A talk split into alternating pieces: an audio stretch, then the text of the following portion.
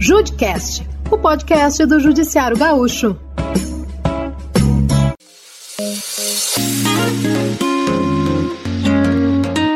Olá, ouvinte! Consultas inteligentes em sites de buscas, reconhecimento facial, processamento de voz humana, atendimento online por softwares especializados. Quando poderíamos pensar que a inteligência artificial poderia fazer parte da realidade do Poder Judiciário? No Tribunal de Justiça Gaúcho, todas essas ideias e possibilidades criativas são pensadas pelo InovaJus. Você conhece? Desde 2014, a Comissão de Inovação do Poder Judiciário do Rio Grande do Sul, o InovaJus, vem desenvolvendo vários projetos para modernizar cada vez mais o Judiciário. Toda semana a comissão se reúne e discute novos projetos e o que ainda pode ser melhorado naqueles que já funcionam. Presidente do InovaJus, desembargadora Gisele Anne Vieira de Azambuja, por que inovar e pensar novas tecnologias deve ser um tema cada vez mais presente na justiça? A questão da, da, inovação e da tecnologia, né, não é só o futuro, é o presente, né? Nós precisamos inovar porque é, é assim que há uma facilidade maior, né, inclusive para não apenas para os magistrados, mas também para os servidores, né? Nós temos trabalhado bastante nisso, em atividades no sentido assim de desenvolver uh, formas ou atividades que amenizem, né, esse acúmulo de trabalho, enfim, que o poder judiciário tem e um laboratório de ideias. Já pensou na possibilidade de compartilhar e conectar pessoas na busca por soluções inovadoras através da criação de projetos dentro do Judiciário?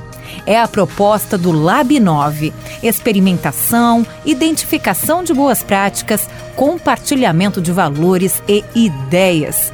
Na página do Lab 9, a gente pode, inclusive, apresentar propostas. O espaço físico é um grande laboratório colaborativo, não é, desembargadora Gisele?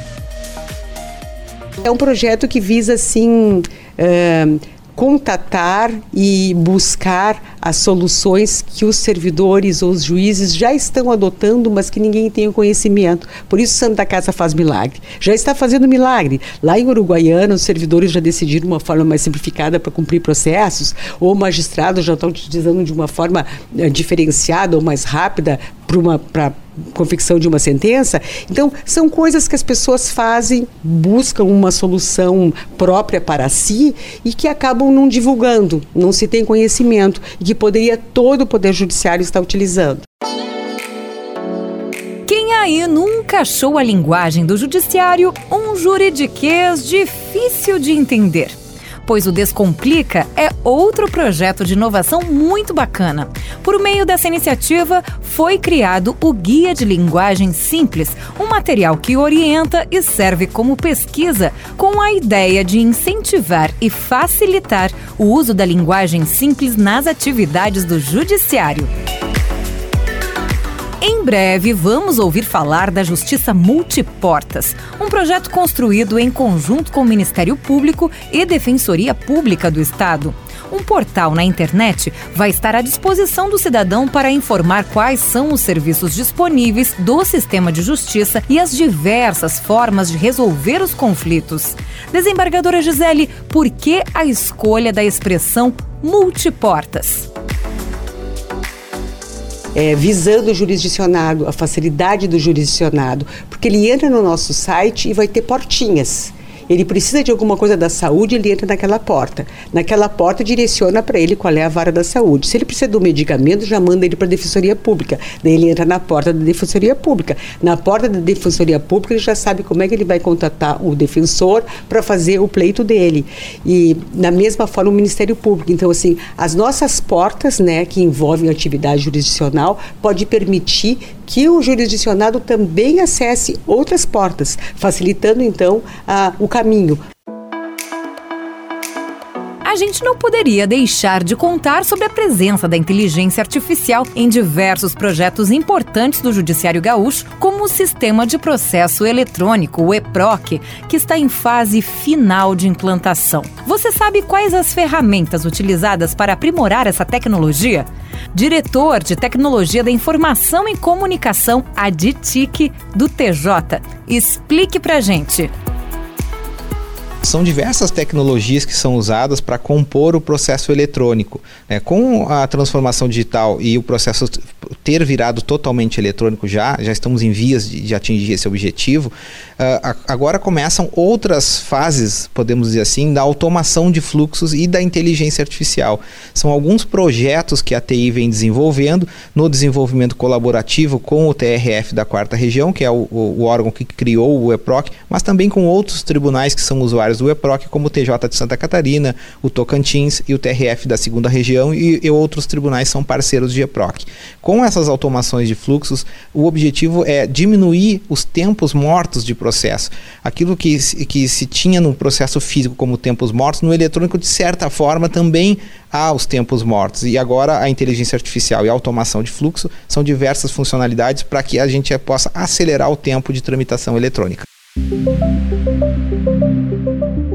O Justiça em Números deste ano aponta que, através do EPROC, o tempo médio de tramitação de um processo eletrônico é de aproximadamente um ano e seis meses. Já o processo físico dura, em média, seis anos e três meses.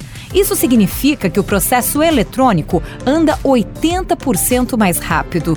Um dos tantos sistemas e aplicativos que está em desenvolvimento e contribui com essa rapidez é o sistema Grafo, criado para melhorar as visualizações das audiências pelo EPROC.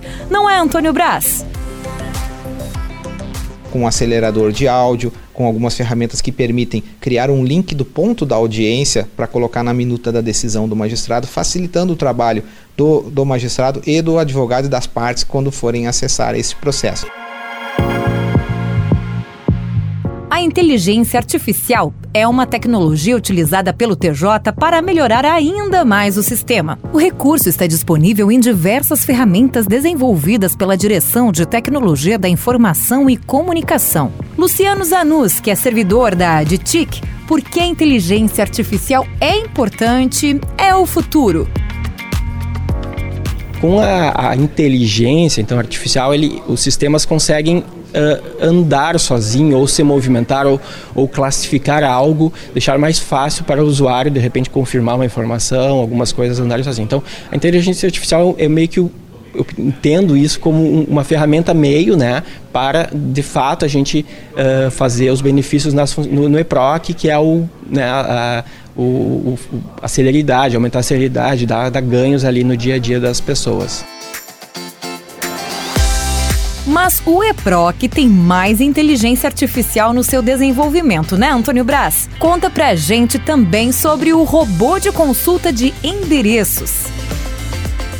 Também nós temos a, a ferramenta da IA de classificação de assuntos, que eh, está vinculada às estatísticas nacionais do CNJ. Então, quando uma petição inicial é colocada no EPROC, a inteligência artificial sugere qual é o melhor assunto processual. Isso facilita a distribuição e evita a redistribuição e o retrabalho na análise de processos da competência de quem é o, o juiz que vai decidir sobre aquele processo, por exemplo. Foi criada uma unidade que é, é vinculada à URCA, que faz a consulta de endereço centralizada e usa um robô de consulta que vai em diversos convênios que o tribunal possui buscar o endereço das pessoas para que possa o processo ser cumprido as intimações com mais velocidade.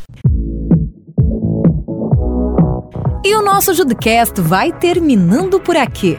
Mas ficou curioso para saber mais sobre projetos de tecnologia e inovação do Poder Judiciário? Então acesse o site tjrs.jus.br. Aproveito e te convido também a ouvir edições anteriores do nosso Judcast. Basta utilizar agregadores como Spotify, Apple Podcasts, Google Podcasts Deezer, entre outros. Você também pode ouvir na Rádio Temes, no endereço radiotemes.com.br ou baixe o aplicativo da rádio, disponível para sistemas Android e iOS. Até o próximo Judecast. Judecast, o podcast do Judiciário Gaúcho.